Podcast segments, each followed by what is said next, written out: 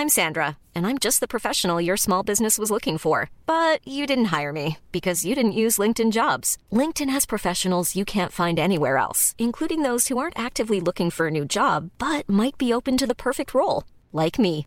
In a given month, over 70% of LinkedIn users don't visit other leading job sites. So if you're not looking on LinkedIn, you'll miss out on great candidates like Sandra. Start hiring professionals like a professional. Post your free job on linkedin.com/people today. 95.5 Charivari, das München Briefing, Münchens erster Nachrichtenpodcast. Mit Christoph Kreis, der dir in diesem Podcast täglich alles Wichtige erzählt, das in und um München heute passiert ist. Laut eigenen Angaben hat die GDL, die Gewerkschaft deutscher Lokführer, bundesweit rund 40.000 Mitglieder. Nur ein Bruchteil davon kommt aus dem Großteil München, doch dieser Bruchteil hat es heute geschafft, fast eine Million andere Menschen aus dem Großraum München zu treffen. Denn an einem gewöhnlichen Werktag fahren etwa 950.000 Menschen mit der Münchner S-Bahn. Die alle mussten heute damit klarkommen, dass die GDL streikt und deshalb auf den meisten Linien nur eine S-Bahn pro Stunde fährt. Die Züge, die gefahren sind, waren deshalb proppenvoll. Die nicht vom Streik betroffenen U-Bahnen, Trams und Busse durch die Ausweichler proppenvoll. Die Münchner Straßen durch viel mehr Autofahrer als sonst proppenvoll. Gerade im Berufsverkehr frühs und nachmittags entfaltet der Streik seine volle Wirkung. Schuld ist die Deutsche Bahn, sagt der Chef der GDL Weselski, denn die sei im laufenden Tarifkonflikt, anders wohlgemerkt als andere private Bahnunternehmen, nun mal nicht bereit, auch nur einen Teil der Forderungen der GDL zu erfüllen. Da mag er recht haben oder auch nicht, die Fahrgäste sind am Ende die Gepeitschten. Der Bundesbeauftragte für den Schienenverkehr Teurer ruft beide Parteien deshalb auf, sich schnell wieder an den Verhandlungstisch zu setzen. Vor Freitagabend 18 Uhr werden sie das aber sicher nicht tun tun. So lang geht der Streik noch. Zwei volle Tage wie heute gilt es also noch durchzuhalten. Alle Infos, die das immerhin ein bisschen erleichtern, gibt's auf charivari.de. Uli Hoeneß hatte Tränen in den Augen und musste mehrmals schwer schlucken.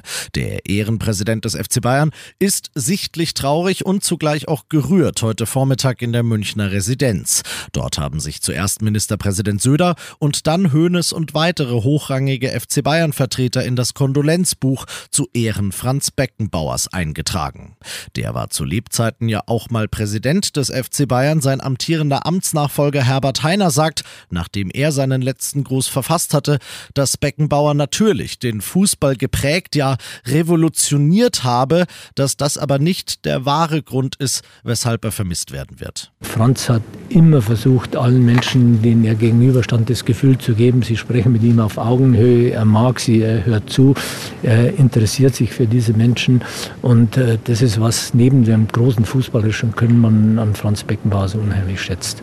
Nach den Promis durften dann auch die Fans noch ihre letzten Worte an den Kaiser zu Papier bringen und das können sie auch weiterhin tun. Das Buch liegt noch bis zum 19. Januar in der Münchner Residenz aus.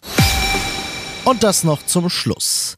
Jetzt höre ich zwar wie gestern auch schon heute wieder mit dem Thema Babys auf, aber ich kann ja nichts dafür, wenn es in München eine Revolution gibt. Nach 25 Jahren auf dem Thron ist König Maximilian abgesetzt. Erstmals seit einem Vierteljahrhundert war das 2023 nicht mehr der beliebteste Jungenvorname, den Münchner Eltern ihren Kleinen gegeben haben. Das Statistische Amt München hat nur noch 105 Maximilians registriert und 107 Leons. Dritter und ebenfalls neu auf dem Treppchen ist Paul.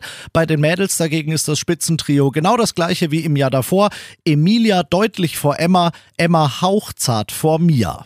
Das sind jetzt nur die Topnamen der Neugeborenen wohlgemerkt.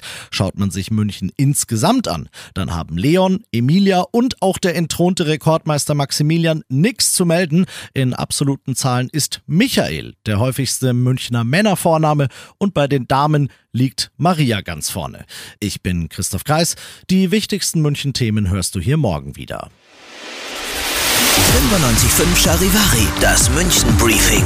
Münchens erster Nachrichtenpodcast. Jeden Tag ab 17 Uhr. Dieser Podcast ist eine Produktion von 95.5 Charivari.